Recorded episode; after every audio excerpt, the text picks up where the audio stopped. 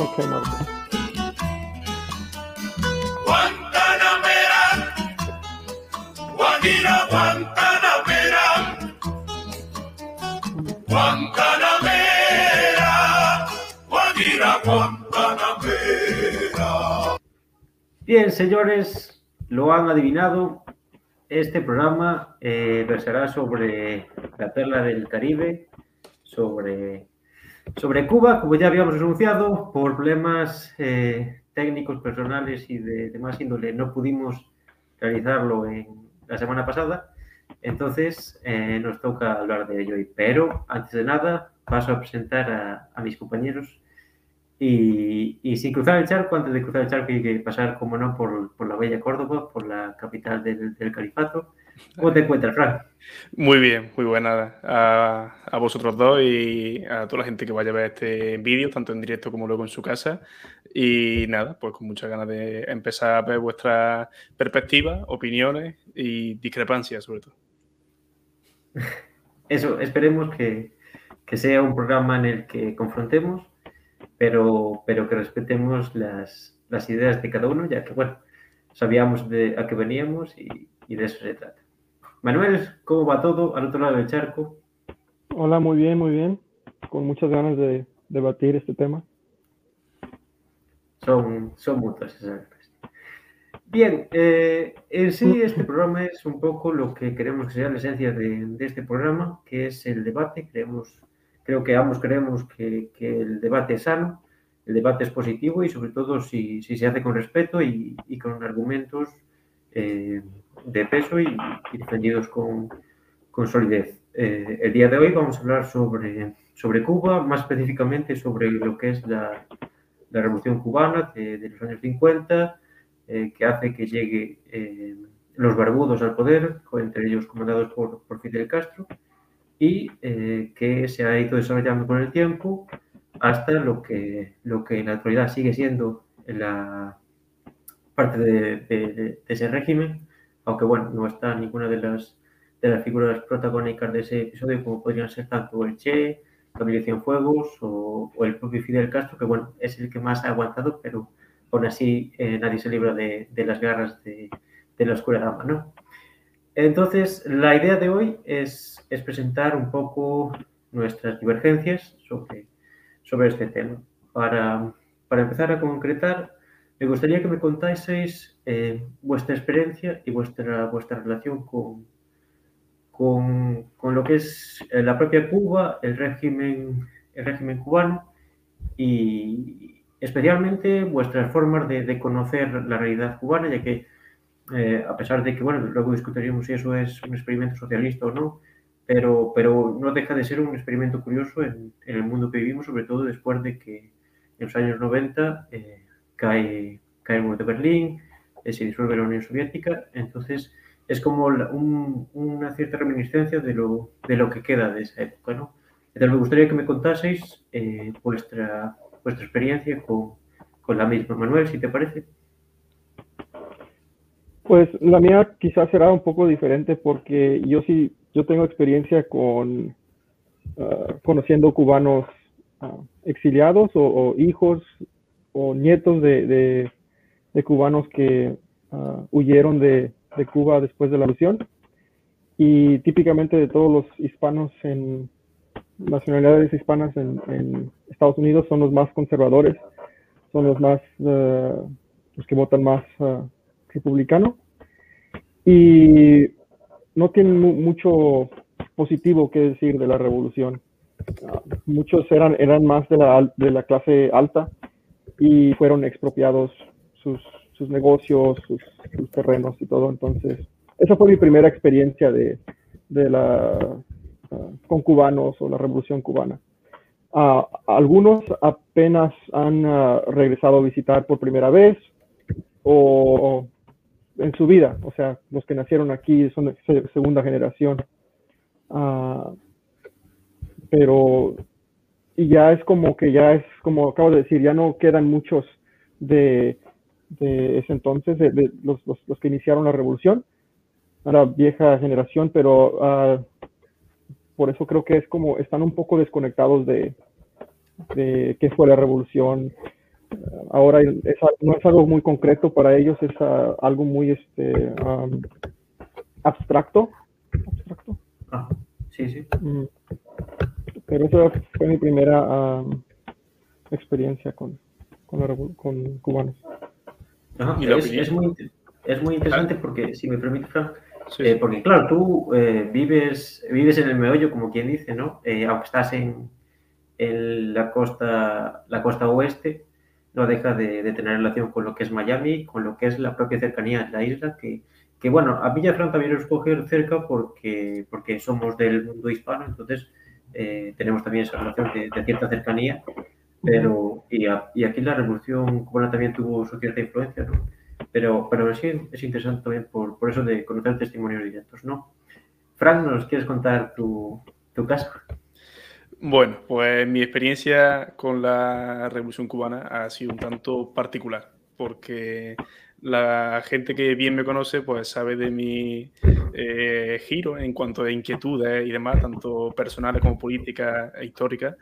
Y como el 99% de, de, los que aquí vivimos en España siempre hemos tenido contacto con la Revolución Cubana, eh, a través de noticiarios, de falsos documentales, etcétera, etcétera, pues bueno, cuando uno conoce otro método de análisis histórico, pues lo aborda de, de otra forma, digamos, más precisa.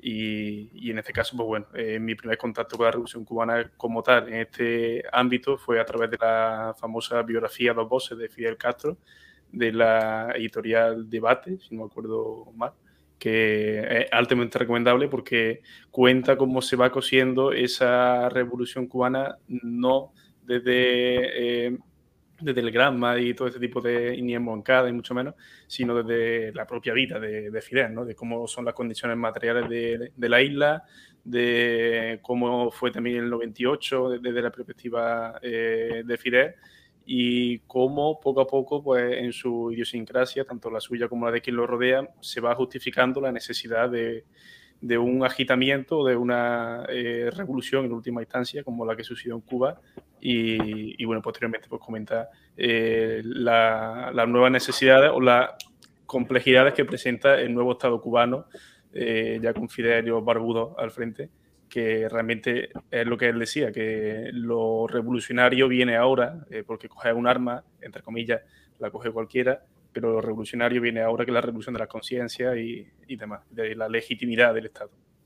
Entonces ha sido un viaje en toda regla, lo de la revolución cubana. Sí, señor. Sí, señor, muy, muy interesante. Y ahora a mí, curiosamente, también me, me ha pasado un caso como como el de Frank, ¿no? Aquí en, en, España se suele asociar, pues eso, tanto Cuba, el régimen de los Castro, con prácticamente el Averno, ¿no? Es realmente un mundo caótico y, y demencial en el que no, casi no se explica muy bien ni cómo existe vida allí, ¿no? Entonces yo, yo en mi juventud, eh, lo que viene siendo pues casi hasta eh, primero o segundo de carrera, ¿no? Eh, también tenía una, una imagen muy, muy idealizada por mi parte, porque, claro, como, como te ofrecen una imagen tan negativa los medios oficiales, tú lo que buscas es, es la contrapartida y, y, claro, y te acabas creyendo tal vez la, el discurso del propio régimen. Y eso creo que nunca es positivo. Siempre hay que buscar la, la objetividad por, y tratar de, de, diferenciar entre lo que es la, la propia propaganda de, de, un régimen como el que intenta derribarlo. Entonces yo era, yo era también muy, muy seguidor de, de todo lo que era la experiencia cubana, ¿no? Yo creía que realmente era el país en el que aún sufristía el, el socialismo y sobre todo yo leo, leo uh, eh, llevo leyendo el, el, diario Grama muchos años, muchos años ya, porque, bueno, yo vivo en un, en un pueblecito, entonces las fuentes de información que te ofrece Internet a veces eh, tienes que buscarte un poco la vida, entonces cuando descubrí Grama y también descubrí eh, Misión Verdad, que es un, un órgano de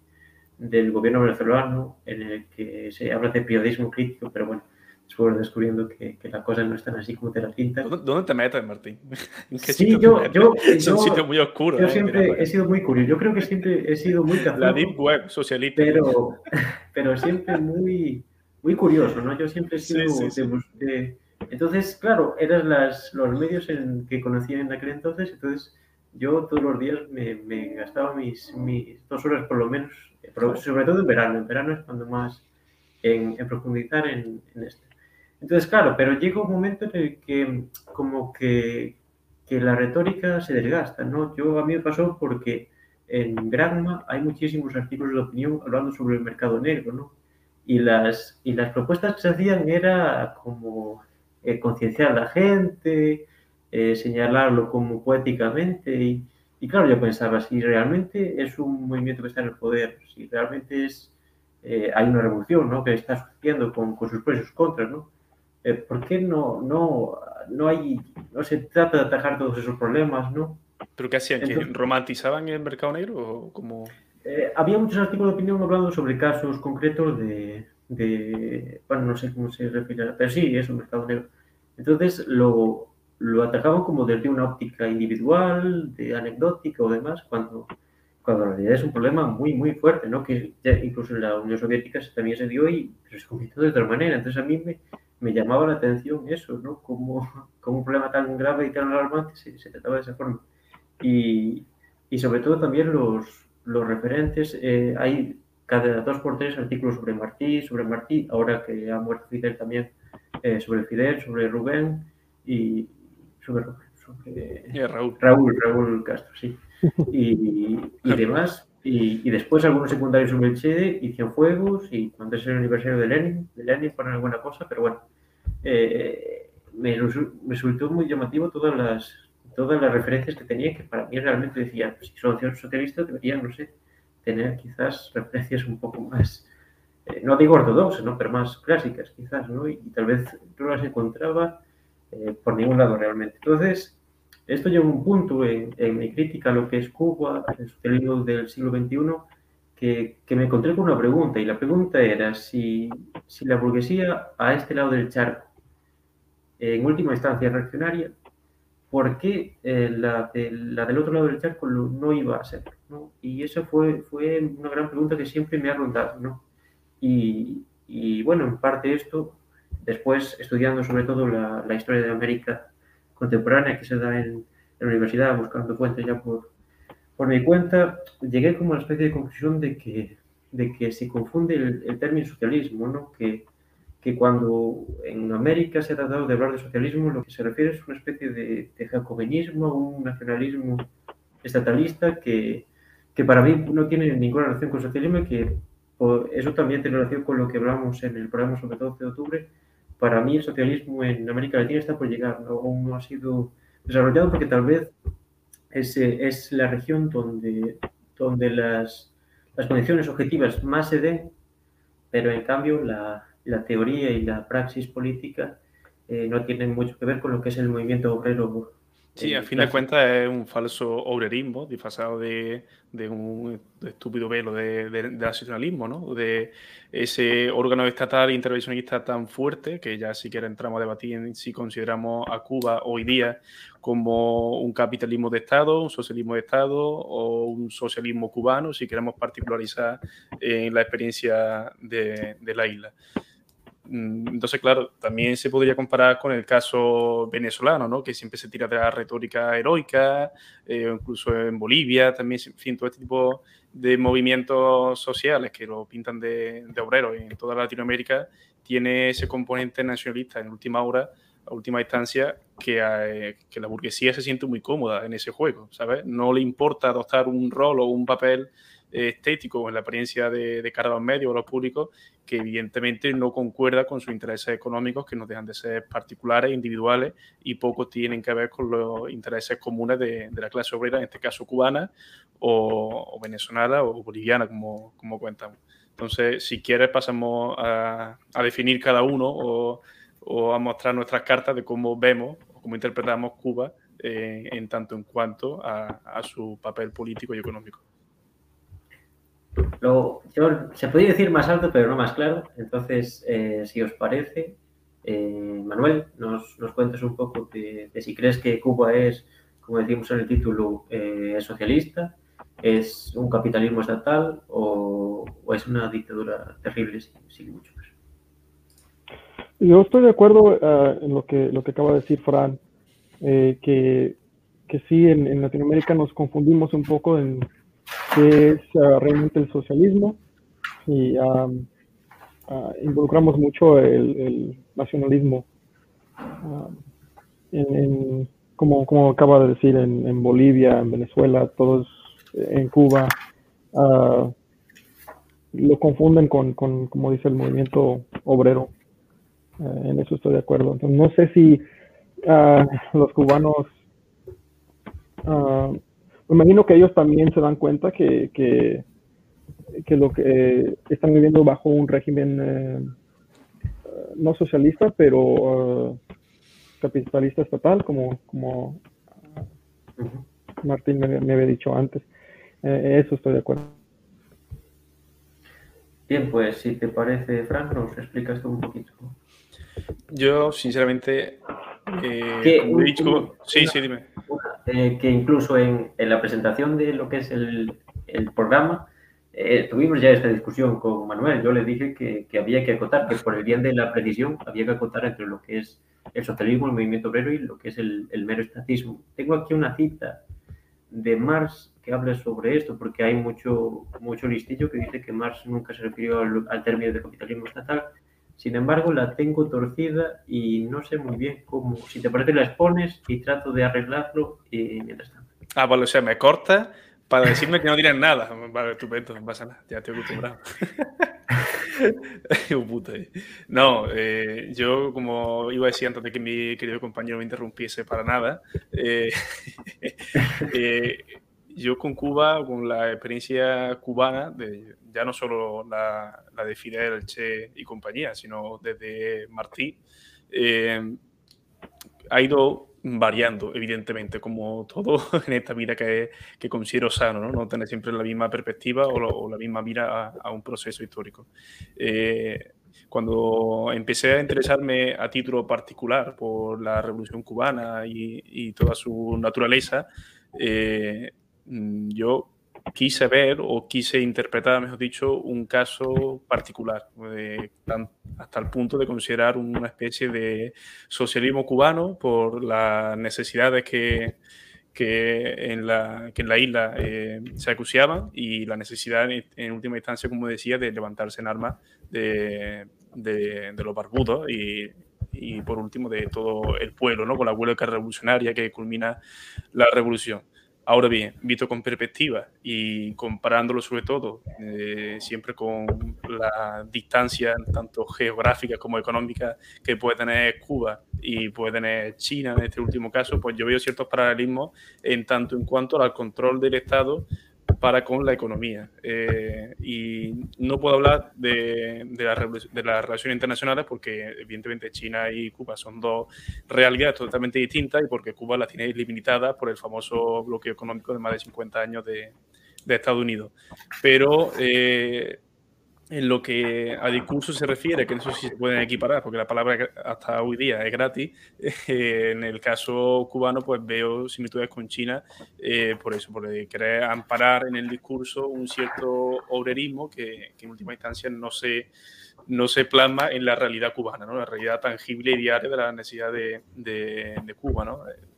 No hay ningún secreto el que nosotros digamos hoy aquí, por mucho cariño que tengamos a Cuba y demás, y afinidades o no con ella, eh, que las necesidades básicas, si bien es cierto que están cubiertas, mmm, quizás no de la forma eh, que a un socialismo real o un eh, socialismo que aspire a ser comunista en, en futura etapa, no. es de, de, su cierto agrado.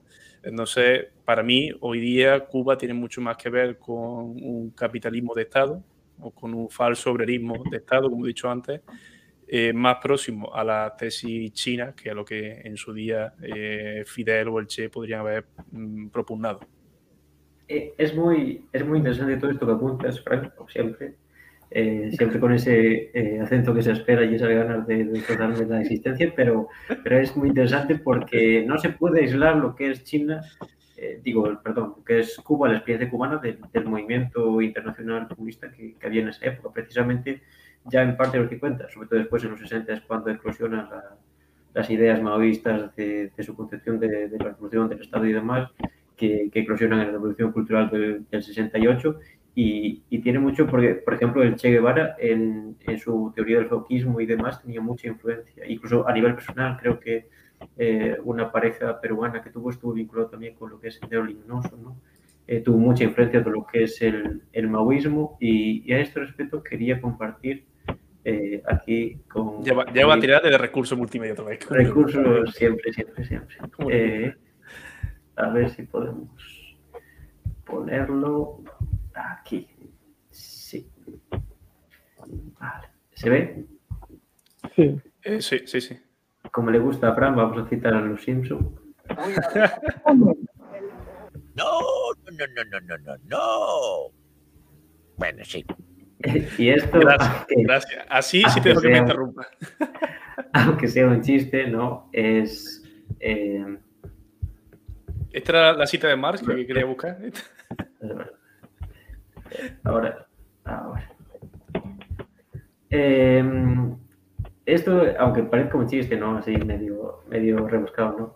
Eh, es cierto porque no es lo mismo la connotación de la prueba comunista cuando en los años eh, 40, 50 se viene de derrotar a los nazis, lo que es eh, la, Unión Soviética de Stalin y hasta, hasta lo que es posteriormente Khrushchev, ¿no? Por eso eh, muchas veces se ha achacado a Castro un, carácter de como de camaleón político, ¿no? Que, que no dijo que tal vez eran comunistas por no alarmar al tío Sam, pero pero es que no es la misma connotación de lo que eh, igual como hablamos eh, socialismo no no es lo mismo eh, la connotación de socialismo en, en un cierto periodo que, que, en otro. Incluso el propio Marx decía de Proudhon que, que era un socialista pequeño burgués no que el anarquismo era el socialismo de la, de la pequeña burguesía. Y esto quería citar yo esto le pido disculpas a Manuel, ¿no? Porque eh, siempre me, me anda eh, reprochando que, que, estoy todo el día citando a Marx y demás, ¿no? Pero bueno, creo que en este caso es pertinente, ¿no? Creo que en este caso es pertinente porque,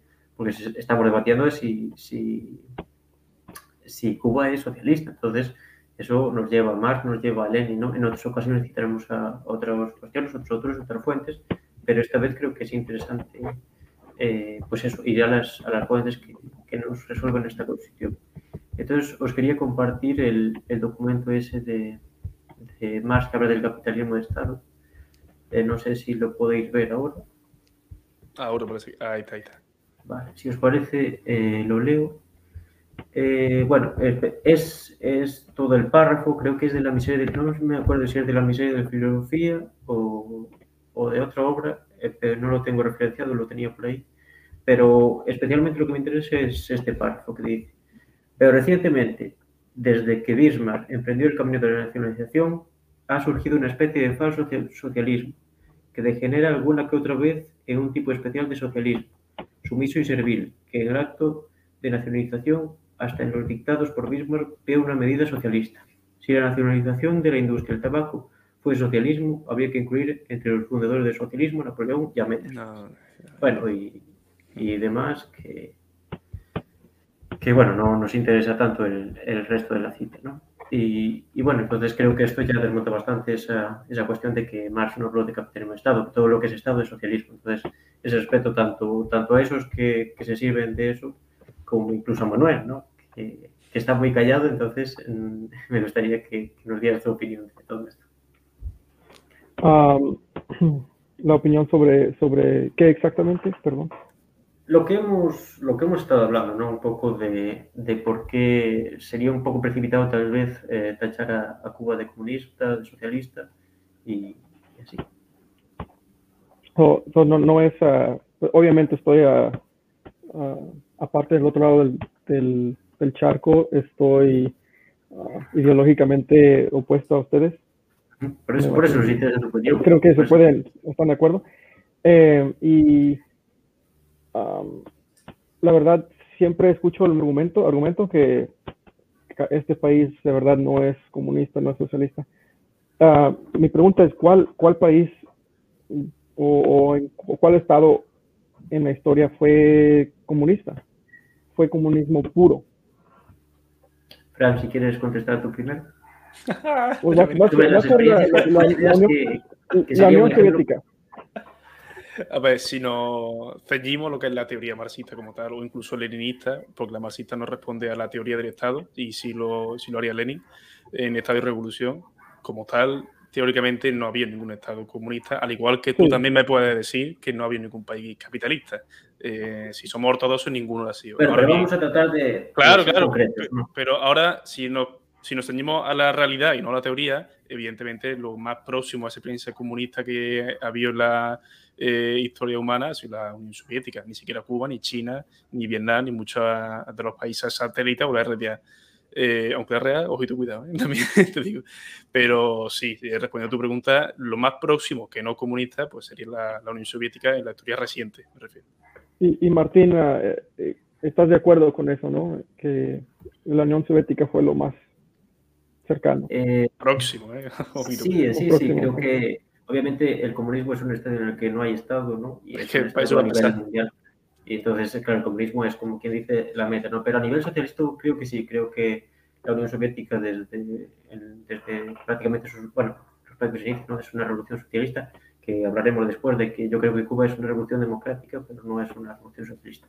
Eh, pero mm, volviendo a, a la cuestión, yo creo que sí, que Unión Soviética después cuando es eh, cuando llega Khrushchev sí que yo creo que es una- un capitalismo de Estado, creo que, que hay errores en, en la época de Stalin y anterior a de Lenin que, que posibilitan que, que surja una especie de propiedad privada, el partido se convierta en, en un dirigente de esa propiedad privada, entonces se crea como una camarilla burocrática que, que controla, que controla el, el poder. A esto siempre, siempre cito la obra de, de Grover Furr, que es Stalin y la lucha por la reforma democrática, que trata un poco sobre el intento de paliar esos, esos errores, pero bueno, que eran, eran casi a nivel estructural, entonces era difícil, difícil también pararlos.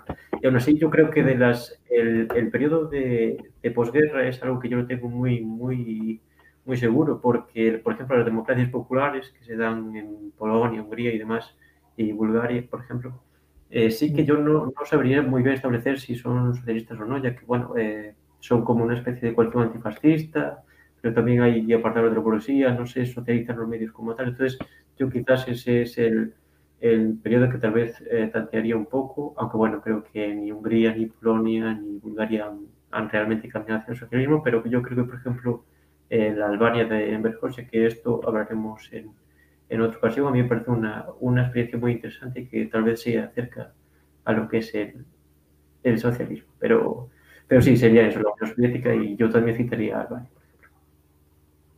Y, hoy en día, en Cuba, ustedes, vosotros, ¿creen que, que el gobierno uh, eh, habla por, por, por, el pueblo cubano o tiene, tiene el pueblo cubano, los intereses del pueblo cubano uh, en mente cuando, cuando póliza? Evidentemente no, lo siento mucho, pero hoy día tengo claro que no. Y mucho más teniendo en cuenta la reformulación que van a hacer de la Constitución, introduciendo ya de forma tangible la, la propiedad privada, aunque ya es verdad que existía de antes con la cadena hotelera y, y todo el tema de eso. Oh, so, ¿Piensas que, que, que el pueblo cubano está en contra de propiedad privada? Mm, uf, la idea de, de, de... Eso, eso, también lo dijiste antes, no sé eh, cuál, no sé quién lo dijo antes, pero, pero la cuestión de pero, que... ¿Propiedad privada a título individual o la propiedad privada de las multinacionales y el ingreso de, de este tipo de empresas en el país? Porque son cosas totalmente distintas. Pues tiene que ser las dos cosas. Pues yo, yo creo que, que en Cuba, antes de la revolución, era como cualquier país latinoamericano de hoy en día, donde hay clase, una clase alta, pequeña, uh, típicamente blanca, y la mayoría uh, la clase baja, la clase obrera, o, y no había, no había nada en medio. Había muy poco, hay, hasta hoy en día en, en los países latinoamericanos hay uh, una clase media muy pequeña y siento que, que, la revolución fue algo natural en ese entonces porque había tanta presión uh, en la clase baja de, de, de cambiar el, el, tema, ¿no? Sí, eh, me, está, me, está, diciendo que Cuba era igual que, que una. O sea, que el resto de Latinoamérica era igual que Cuba antes de la revolución, Pues- con, todo, pues- con todo el tema de las desapariciones, asesinatos y esas cosas. o- Sigue, sigue Si existiendo. pones mucho Colombia como ejemplo y los líderes sindicales, vale, pero no sé. O sea, ah, en, en- en términos de que eh, no había clase media, y, y hoy en- no hay, ah, en- o sea, me puedes nombrar, no sé, quizá Chile, porque por, Sí, por, y Argentina quizás. eh, Uruguay, pero el, el Cono Sur, pero aparte de allí hay, no hay eh, una clase ah, media que, que como Estados Unidos que forma la mayoría de la población y fue algo natural contra Bautista para ah, sacarlo de poder y todo, pero siento que la revolución igual fue una minoría eh, con ar- armada que tomó posesión del país y, y de verdad no habla por el pueblo ah, cubano. Ahí Ah, sí, no- sí. ¿sí? Sí, sí, Manuel, disculpa. No, nomás iba a decir que, que y sí era mucho basado en, en- era racial en ciertos, cierta forma. Am, porque la mayoría de, de los cubanos que, que tenían eh, eh, empresas, los terratenientes, eran o, blancos o, o judíos, eran judíos la mayoría, ¿no? Ah, Fidel Castro era descendiente um, judío, español.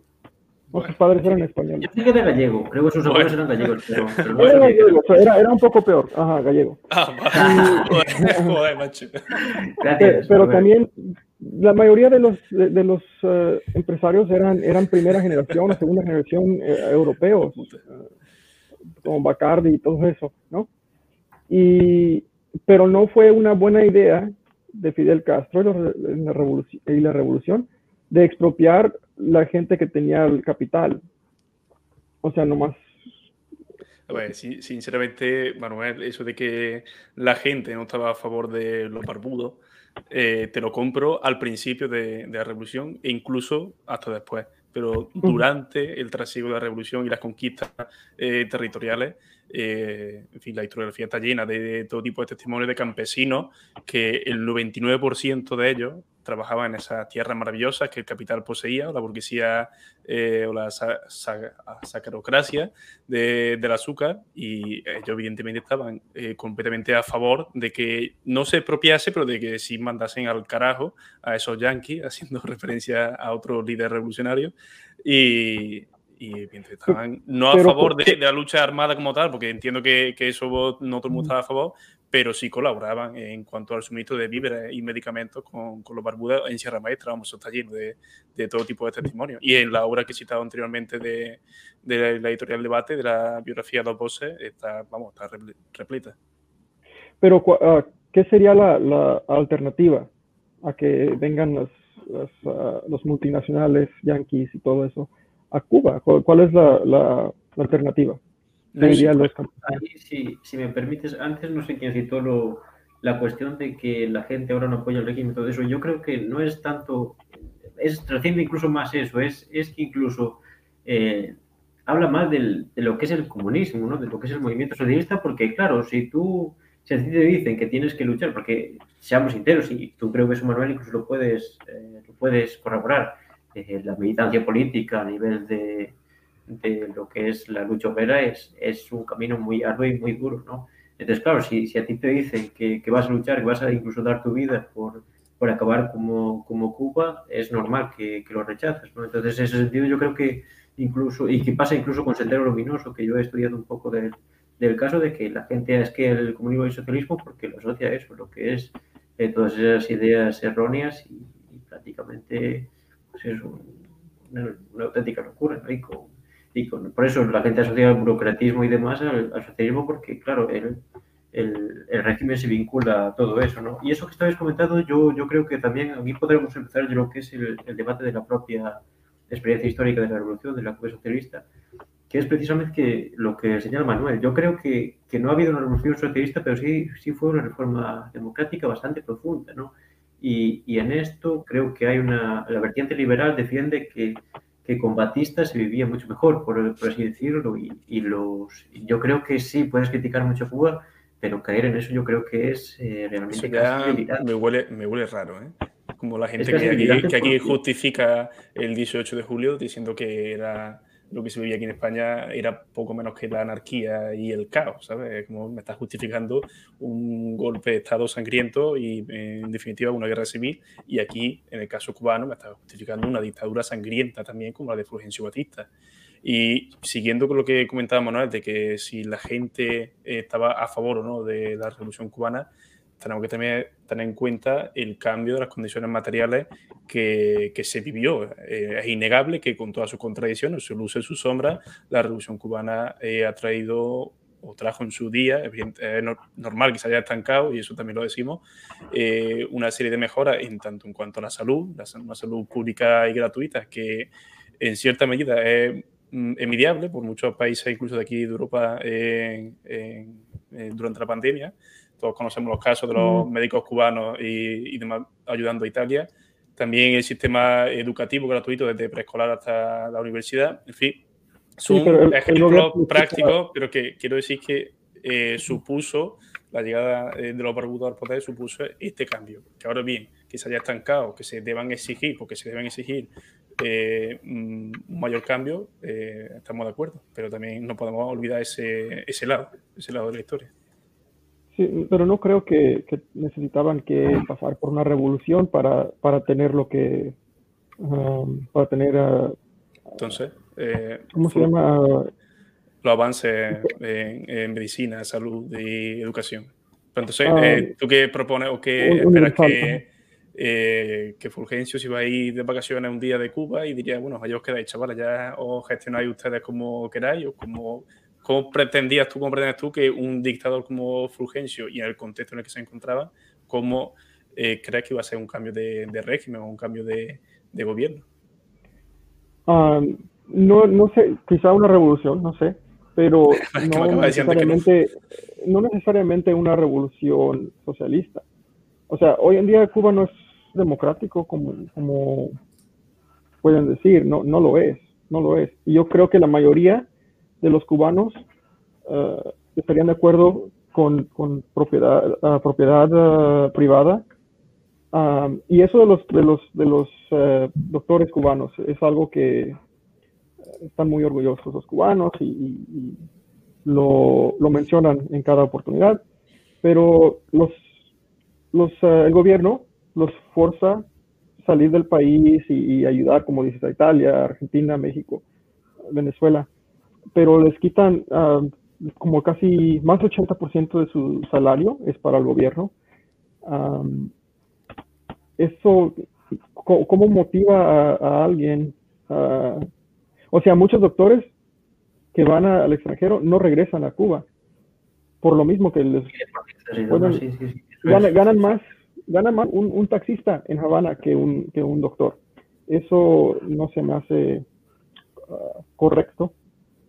Has, has comentado muchas cosas interesantes, eh, Manuel, eh, pero, pero la principal es la que comentaste antes, ¿no? Que en América Latina no hay clase media. Eso precisamente estamos en la doble vertiente de, de lo que es el imperialismo. El imperialismo defiende que, que en América Latina no puede haber clase media. No es que el problema es que no, no existan las condiciones para que germine, sino que no puede haber directamente.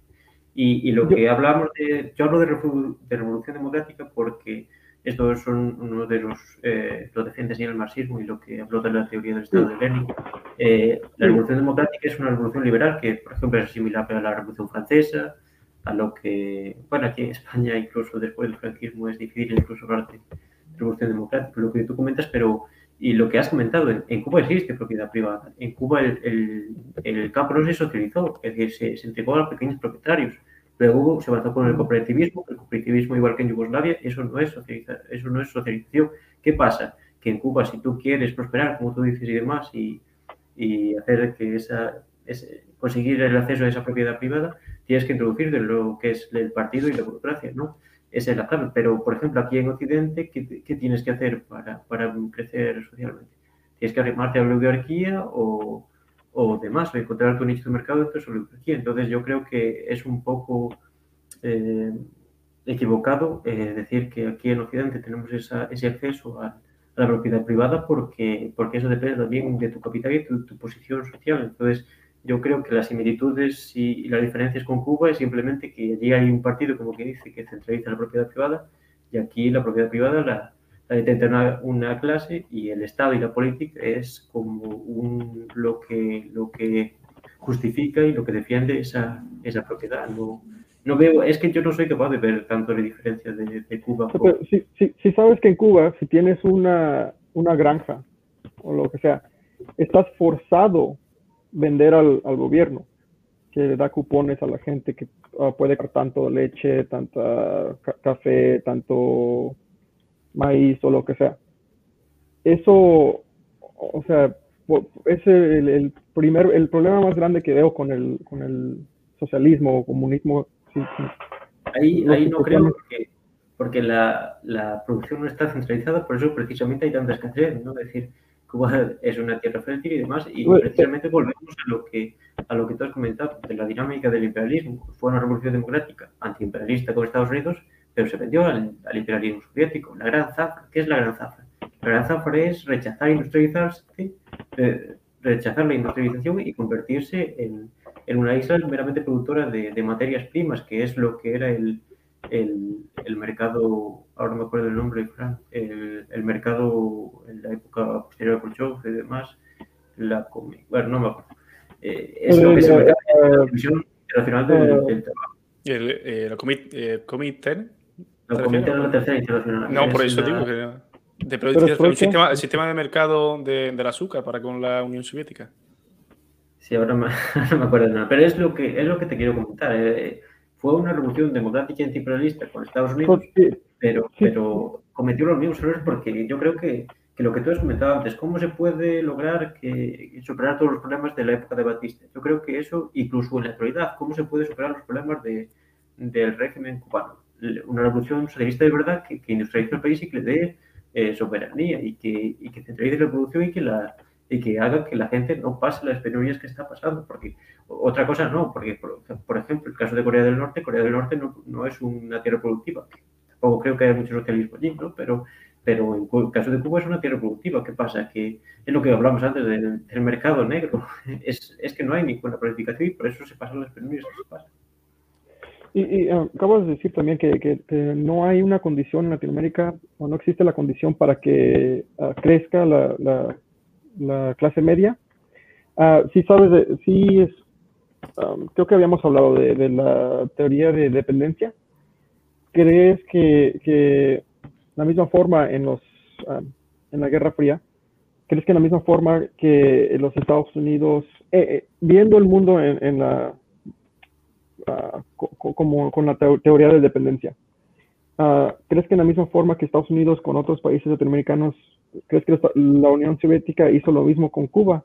Lo hizo dependiente, y hizo que nomás se busca... Evidentemente. La, la Unión Soviética en ese momento no tenía nada de socialismo precisamente por eso, porque reproducía los, los roles de eso, a nivel quizás más estatalista que Estados Unidos, pero es lo mismo porque es la división internacional del trabajo. Eso es una brutalidad que, que condena a la miseria a todos esos países y, y genera la riqueza en cierta medida de, la Unión Soviética. Frank, no sé. Además, sí, sí, eh, totalmente de acuerdo. Además, si a eso se le suma todo el tipo de, de bloqueo económico que ejerció Estados Unidos sobre Cuba, eh, a Cuba solo le quedaba la salida soviética y a la Unión Soviética solo le quedaba la salida cubana para tener presencia en Latinoamérica, en un país muy próximo a Estados Unidos, y ahí ya pues entra todo el tema de la crisis de los misiles y demás. Pero claro, evidentemente Cuba sufría de esa dependencia con la Unión Soviética como la, como la han vivido eh, gran parte de Latinoamérica con Estados Unidos y como siguen viviéndola en cierta manera hoy día, aunque ya esa teoría esté más que superada y rechazada. O sea, entonces sí, Cuba ha vivido de esa eh, dependencia que hasta que se cerró el grifo en el 91, como quien dice, eh, tuvo, tengo que ir al baño.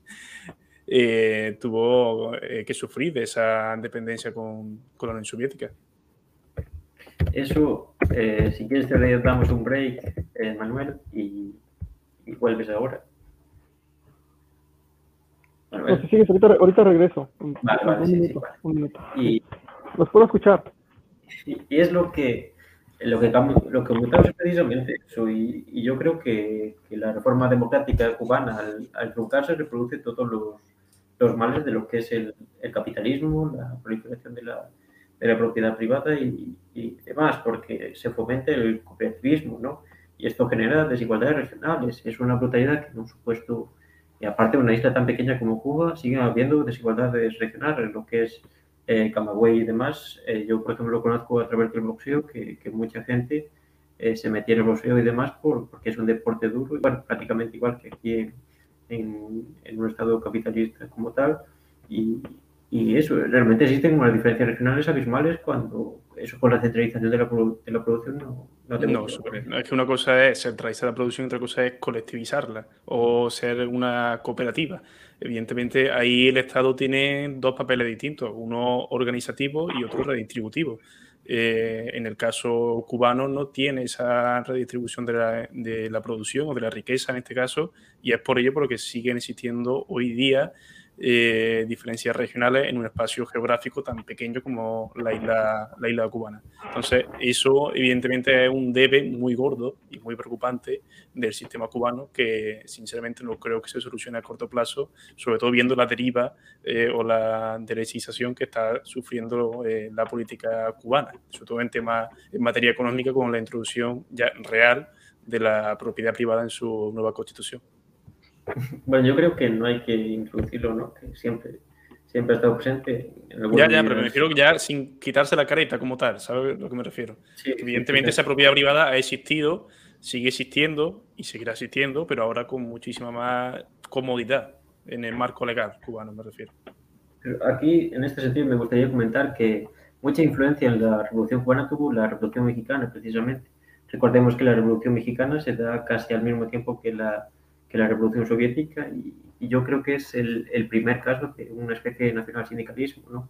que, que, muchos eh, podría, pienso que ni siquiera se atreve la gente a catalogarla eh, como socialista porque es eso, un experimento nacionalista, eh, corporativista, que pretende crear un, en cierta medida también antiimperialista, ¿no? que más bien antioligárquico que antiimperialista y, y tiene mucha relación con lo que es la, la, la revolución cubana y siempre hubo mucha relación, no sé si Manuel tú nos podías comentar un poco esto de la revolución eh, México-Cuba, eh, porque por ejemplo Mantequilla Nápoles, el, el, famoso boxeador, era cubano de nacimiento y lo que pasa es que eh, se prohíbe el boxeo profesional cuando, cuando llega eh, el castrismo al poder, entonces se exilia a México y ahí hace una carrera fulgurante, creo que era en el peso welter, después sube al peso medio, se enfrenta con el gran y pierde pero bueno, no sé si nos querías comentar un poco de esas relaciones, eh, también muchos entrenadores cubanos eh, fueron a, a México y, y, en parte de la escuela mexicana tienen muchas,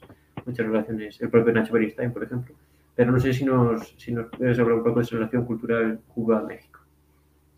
Ah, pues sí, como, como dices, la Revolución Mexicana estaba ocurriendo casi a la misma que, bueno, poco antes, la Revolución uh, rusa, antes de, de uh, de la Primera Guerra Mundial y durante.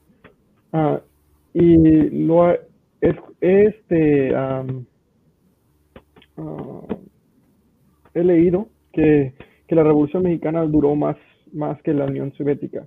Básicamente hay que decir que el PRI, claro, el Partido el Revolucionario sí, estuvo en poder hasta el 2000. Que manda huevo el, le, le, ¿El PRI? No, que más gracia el nombre del partido, que ya en sí es contradictorio, ¿sabes? Partido Revolucionario. Sí, sí, institucional, revolucionario. Uh, Pues querían, yo creo que querían como uh, ganarse lo más que, votos. No se preocupe, no pasa nada. Okay. querían ganarse eh, eh, los más votos posible y, y ese nombre. Uh, de hecho, lo, lo cambió Arenas. Yo me imagino un, un héroe de ustedes, un socialista. Uh, pero. No has, no has entendido nada de lo que te hemos estado explicando durante todo este tiempo. No, no. No, pero. Pero, lo, o sea. Uh, Uh, pero sí, Cuba, no, la verdad no lo entiendo. Cuba y México, sí son cercanos. Yo me imagino que, que México, uh, aunque yo, yo creo que México nunca va, va, a poder existir ah, un régimen como, como el de Cuba. Yo que Siento existe que está tan dividido el La país. revolución mexicana y la revolución cubana tienen muchos paralelismos. Sí, sí, pero ah, ¿qué cambió después de la Revolución Mexicana en México? Te- grandes, grandes terratenientes los dividieron su, su propiedad, la expropia- expropiaron, pero eh, los, los ejidos, no sé si, sa- si saben lo que es ejidos, pero es como tierra com- co- comunal, donde cualquiera puede usarla, el que eh, el que la trabaja es dueño por esa temporada, ese año. Los resultados fueron que México, eh, que exportaba, exportaba alimento, a- a- hasta, hasta recientemente importaba un tercio de toda su comida, porque es un sistema muy ineficiente. Eh, la gente no, lo traba- no trabajaba la- los terrenos, am, no en la misma forma que los grandes, grandes ah, terratenientes que lo hacían por, por ganancia. Ah, muchos ah, campesinos pequeños lo hacían nomás para sus, susten- sustancia. sustancia. En subsistencia, sí. Claro, la, la base del- de la propiedad comunal en- en parte es eso, subsistir, eh, la base de la subsistencia. Pero no es algo, no es efi- eficiente y causó que México empezara a importar. De hecho, mira, como el, por ejemplo, el maíz es, de México. ah, si vas a, a México, especialmente donde yo soy, ves, ah, ves muchas, ves mucho maíz por todos lados. Pero México importa maíz a Estados Unidos. ¿Por qué? Pues porque en Estados Unidos lo, lo crecen más eficientemente, más barato, porque ah, tienen operaciones de grande escala. Y mm, el, el el sistema de ejido no fue un éxito. Y ah, hasta recientemente se están dando cuenta que ah, algo tiene que cambiar porque no está, no está funcionando. Este, tienen, están haciendo que ya sea ah, propiedad privada. Están dividiendo ya los, ya los ejidos que eran comunales, ya los están haciendo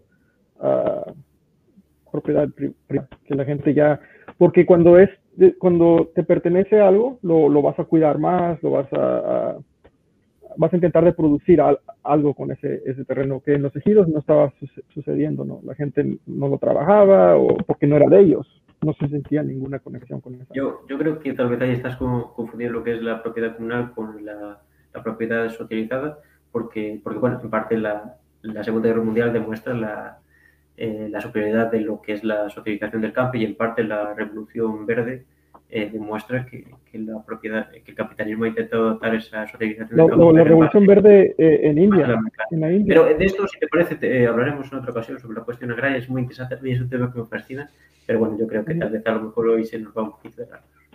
Vale, eh, no sé si queréis eh, comentar algo más. Yo tenía pensado hablar un poquito de la, de la figura de, de Fidel. Fue muy interesante, ¿verdad, Fran? Sí, ¿por qué me miráis de esa forma? Porque soy el único barbudo. No, Bueno, eres- eres- Yo, mira, yo soy muy claro. Con, con lo de- con la figura de Fidel soy muy claro y creo que ya lo he mencionado aquí en otras ocasiones y mm, citando a, a Julio, a Julio Anguita, que en paz descanse, él decía que él siempre tenía muy clara cuál era su, fron- su trinchera con el caso cubano, con el caso catrista. Y él decía que yo sé que mi trinchera es la misma que la de Fidel. Luego, cuando termine la guerra, porque sabemos cuál es nuestro enemigo y cuál es el objetivo, que es común, cuando termine la guerra ya nos pondremos a discutir todo lo que estamos discutiendo ahora, que es lo que estamos haciendo. Pero yo en su día, o eh, cualquier persona que esté en una tesitura igual que la mía, en su día hubiese sabido cuál es la trinchera eh, en la que tenía que estar. Y en este caso sería la de Fidel. Ahora bien, esas contradicciones, esas sombras que evidentemente las tenía, pues eh, todo el personalismo y todo este tipo de cosas que siempre se han achaca- achacado, pues son cosas que yo hubiese discutido con él o cualquier persona hubiese discutido con él, pero después de, de- de la contienda o después de- del conflicto. Entonces, yo creo que mi, mi postura está bastante clara. ¿Crees que Fidel te hubiera dejado discutir con él? Y no porque, dialogada. Repite, repite porque tengo una conexión de, de mierda y no se te ha cortado. ¿Crees que Fidel sería una persona dialogante contigo? Sinceramente, sí. Sí, sí, sí, sí, no, no, que- a ver, coño, quiero creerlo, la verdad, pero sí. Yo también, ¿Por qué, yo también por- qué- por no? O sea, ¿por qué no? ¿Por qué no te da esa sensación? Yo creo que lo que era muy en Cuba y esa, esa dictadura a mí no me parece muy dialogante. Pero tú antes has citado una obra, yo creo que hay otra obra, no he podido leerla aún, que es una entrevista de Ignacio Ramonet, no sé si son 100 horas con, con Fidel. Es, o es que, es que esa, eh, Ignacio Ramonet, es el autor de, de la biografía. Yo tengo ganas de leerla y de sacar por ahí. O sea, aquí está, la tengo aquí, o sea, la tenía aquí preparada. Ignacio Ramonet. Pues yo creo que tal vez eh, se quiere hacer una apología, pero Por, e- o sea, por eso he dicho eso del carácter personal, porque la verdad que es una entrevista muy profunda. O sea, que es muy. Pero bueno, aún así, si la coges desde lo que es el marxismo y tal, yo creo que, que deja bastante. Pues ya, claro, a ver, que no estamos hablando aquí de cuestiones teóricas marxistas, estamos hablando de la cuestión o de la calidad humana o no de, de este personaje. Bueno, yo creo que, que va parejo, pero si, si me dejáis comentarlo, ya pusimos, ya pusimos la anteriormente el meme de, de We Are Not Communists. Esto es muy interesante y, y realmente los, los orígenes y del, del propio Fidel es el nacionalismo. Él forma parte del, del Partido Nacionalista y después instrumentaliza el Partido Comunista. Cuando, eh, volvemos a repetirlo, el comunismo no es lo que era en los años eh, 30, 40 y, y demás, ¿no? Y, y me resulta muy interesante porque también yo, a base de leer el Gramma durante muchos años y demás, me di cuenta de que el Partido Comunista Cubano no es marxista-leninista, sino que es una especie de, de martiano fidelista o algo por el estilo, de que es realmente nacionalista. Es un- yo creo que ya en, las, en los primeros eh, pasos de la revolución se hablaba de, de empresa, de empresarios nacionales y demás, ¿no? y de la nacionalización, que ya lo hemos citado con Marx, y eso no es socialismo, pero yo creo que, que el carácter nacionalista de, de este no se puede sacar, el propio lema de, de patria o muerte, que, tan, que ahora ha estado tan en boga, ¿no? Y, y, y también la, la retórica que íbamos a comentar un poquito al final de lo que es echarle la culpa de todo al, bloqueo. Tú te, calles, tú te caes por la calle en una calle de La Habana y es culpa del bloqueo. Entonces, bueno, no sé si, si Manuel nos quiere comentar un poquito de la figura de Fidel Castro. Pues am, yo creo que ustedes son más fanáticos de, él. No, yo creo que sí es, ah, es ah, una figura muy interesante. Am, leí algunos artículos de- que, él, que él escribió, ah, no sobre economía o socialismo, sobre otros temas y sí, me, sí se me hizo alguien inteligente me imagino que al final de su vida ya no era comunista, creo que se dio cuenta de sus errores. Pero ya era, fue. Ha ya era muy relacionado tarde. ser inteligente con no ser comunista, ¿eh? o sea, cuidado, para que veamos Sí, por dónde sí. No, Vale, ustedes vale. también, sabes que ustedes también son muy inteligentes y creo que algún día van a, van a darse cuenta de su- sus errores también. Bueno, Eh, la al- paternalista de Manuel, que no falte. Pero sí, este, eh, eh, Fidel habló sobre eh, la prolificación de, de, ah, bombas nucleares y, y otros temas que se me hicieron Eh, interesantes. Es cierto, es cierto. Ahí también la, la cuestión de los misiles, de los misiles cubanos, eh, Che y, y Fidel se cogieron un, un cabreo tremendo cuando no se les dejó arrasar con la mitad de Estados Unidos y yo creo que esa es una actitud bastante poco socialista porque debes de entender que las acciones imperialistas o demás de un país no, no lo definen totalmente. Y yo eso yo también define mucho el nacionalismo de, de Fidel Castro, de que cargarte a, la mayoría de estadounidenses no soluciona nada porque gran parte, la mayoría o están alienados o, o, bueno, forman parte de, de la clase media que aún así no hace que, sean gente que, merezca morir sinceramente por, por eso. No, no toma las acciones de, de, por ejemplo, poner el bloqueo y demás, aunque pueda tener a lo mejor una opinión favorable, pero, pero lo- los cambios existen. Pero yo creo que también es una actitud muy brutal la, la de querer arrasar Estados Unidos eh, a base de bombas atómicas. Mm. Mi, mi conexión estaba muy, muy muy mala. Ahorita estaba muy mala. No escuché muy bien. Nosotros te, te escuchamos bien. Nomás lo último no escuché bien. Fran, Nosotros te escuchamos bien. Te escuchamos bien, Manuel. eh, mm. no, pero yo no escuché ah, muy bien a, a Martín. Bueno, me estaba, me estaba quedando en Fidel Castro, no es nada malo. Bien, eh, no sé si, si queréis comentar. Ahora podríamos comentar un poquito lo que ha sido esta última crisis en, del régimen cubano, lo que ha sido el, el tema de, de la patria y vida y demás, con, con las con, con todo ese tema de, de la nefasta gestión durante la pandemia, ¿no? Que, que mucho, sí, mucho, mucho sistema sanitario para los extranjeros que vayan allí de visita, pero, pero después la cosa está muy mal, está costando mucho resolver la, la cuestión de la pandemia, aunque no ha habido ninguna catástrofe demográfica y demás, eh, ni, ha sido, pero bueno, eh, la, la situación es realmente precisamente porque se parte de una economía muy, muy precaria y, y no se pone al servicio del pueblo, precisamente, ¿no? Entonces, no sé si queréis comentar algo de, de todo esto, Manuel.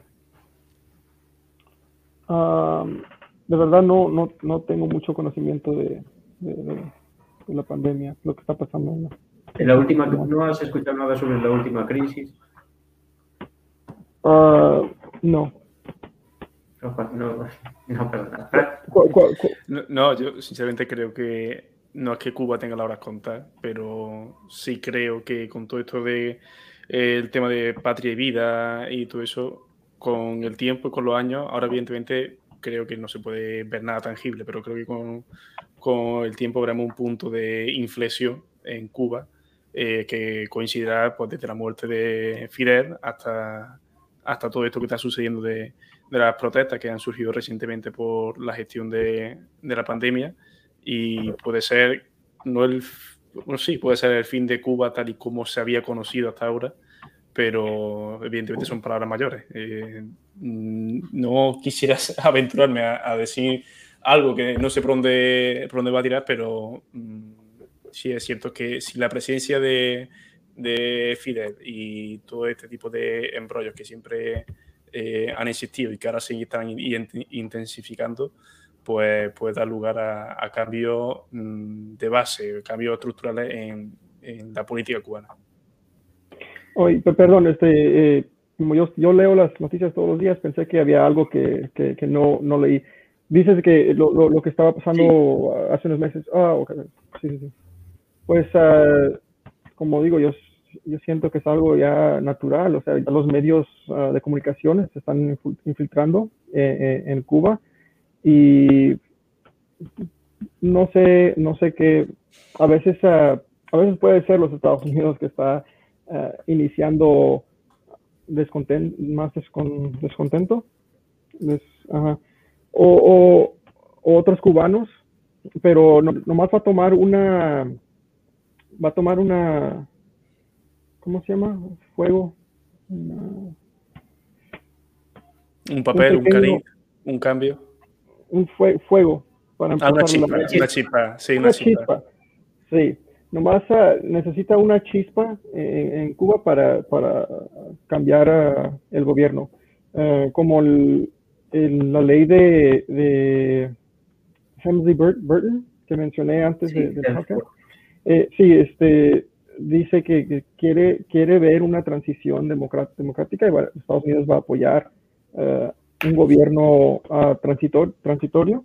Es que eso ya me suena. ¿eh? Esperemos que no le salga como en, Es en que ya me suena. no la cosa se le dar un poco de madre. Es que esas cosas de transiciones democráticas que Estados Unidos apoya de forma ya previa, con mucha antelación, a mí ya me huele raro. ¿eh?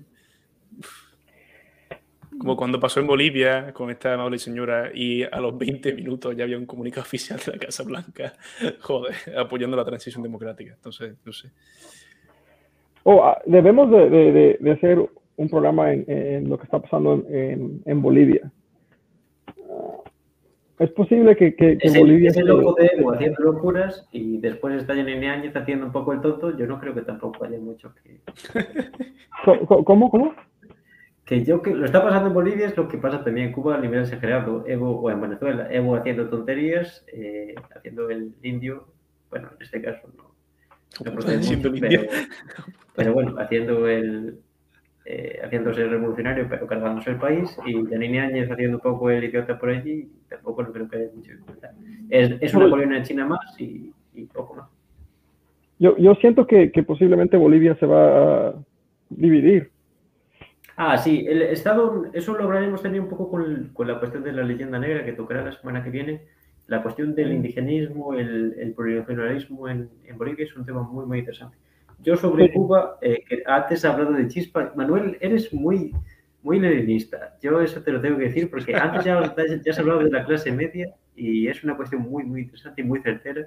Lo enfocas desde el revés, pero cuando leas a Lenin y te conviertes en un leninista ejemplar, vas a, vas a estar orgulloso. Y después has hablado de chispa. Eh, Lenin precisamente hablaba de que ante dos fuegos imperialistas, como por ejemplo fue la, la Primera Guerra Mundial, había que crear un tercer fuego de, que arrasase a los dos anteriores y, y, y barriese a la, a la reacción. Entonces yo creo que eso también es, es lo que se tiene que aplicar en Cuba. Yo creo que has hablado de la emigración y creo que hay un doble fenómeno de, de la emigración, ¿no? Lo que tú has citado de las élites económicas que se oponen ideológicamente al régimen, pero por otro tenemos a la de la propia clase obrera, la gente más humilde de Cuba, que ante, ante no poder subsistir lo que hace es emigrar y, y es lo que tú dices, son de ideología muy conservadora, tienen esa ideología de que el, el comunismo es el burocratismo y, y esa nefasta gestión que está haciendo el gobierno cubano, pero bueno, yo creo que aún así lo- el futuro es, es ese fuego del, del que hablaba, del que hablaba Lenin, una revolución socialista de verdad, un- una Cuba para, para los cubanos de verdad.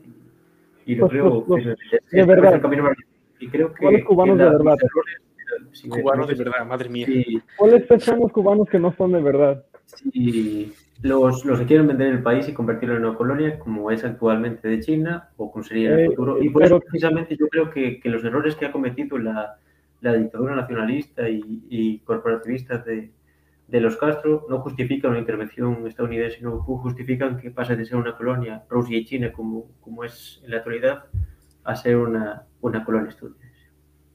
Bueno, yo creo que sí son cubanos de verdad. Pero eh, en el segundo ah, término de, de- de Obama, ah, quitó la ley de, de pies secos, no sé si se dice Ajá. así en español. Y eso es lo que ha causado una, una creciente en, en, en migración, en Me- especialmente en México, porque ah, no tienen, México no tiene eh, la guardia costal igual que Estados Unidos y llegan a, a- a- México o, incluso vuelan a, terceros países como Ecuador, Colombia, Venezuela y cruzan a México. Y ahorita aquí cerca donde vivo en, Tijuana está hay mucho cubano, mucho cubano. Y se ve se ve inmediatamente que son cubanos de, de, de la clase obrera y hay mucho porque en México no hay mucho um, iba a decir afroamericano, pero no hay mucho, uh, mucha gente de color. Ah. Y ahora se ve, se ve mucho en Tijuana y son, si no son haitianos, son, son mucho cubanos y me imagino que son de la clase uh, obrera. ¿no? Sí, supuestamente el socialismo de Cuba los, los debería de, Hazte amigo de ellos, amigo de y te lo traes programa algún día, Manuel. Pe- pe- Perdón, Que te haga amigo de ellos y te lo traes programa un día y hablamos con ellos. soy amigo de, de, de, de- de algunos cubanos aquí. Pues ya está. eso, Está- eso aquí están siempre- que son siempre bienvenidos. sí. Bueno, te- tengo un amigo uh, que fue a, fue a Cuba hace como dos años por primera vez. Sus, sus dos padres son cubanos, uh, huyeron de, uno, uno huyó de, de Cuba en una, una eh, en una llanta, literalmente, Ah, sí. dijo. Ah, y, y El periodo especial del que no hablamos, pero bueno, es sobradamente conocido.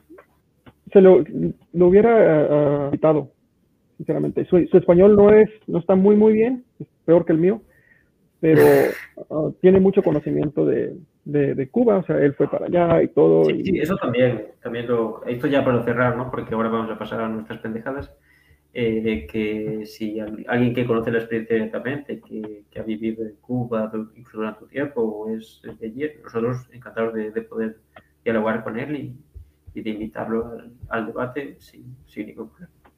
Sí, y también tengo otro, otro conocido que era mi, era mi patrón, de hecho, en un trabajo, y yo pensé que era mexicano, hasta que poco a poco escuché más su acento más cercano, porque él tiene casi, tiene mucho de su vida viviendo en Los Ángeles y su esposa es, es colombiana y como que se, se fue perdiendo su acento, pero después dije, hey, no eres mexicano, no, soy, soy cubano y visita mucho, él, él- y es mayor, entonces él, él tiene mucho más experiencia con ah, cómo eran las cosas en, en Cuba. Pues toda esa gente queda invitada. Ahora los, os voy a dejar un segundito eh, y después ya empezamos con nuestras pendejadas, pero no me queríais sin, sin poner una, una bella canción. Ok. Estoy viendo venir. Estoy Que a venir. partir de ahora va a ser nuestro, nuestro inicio de,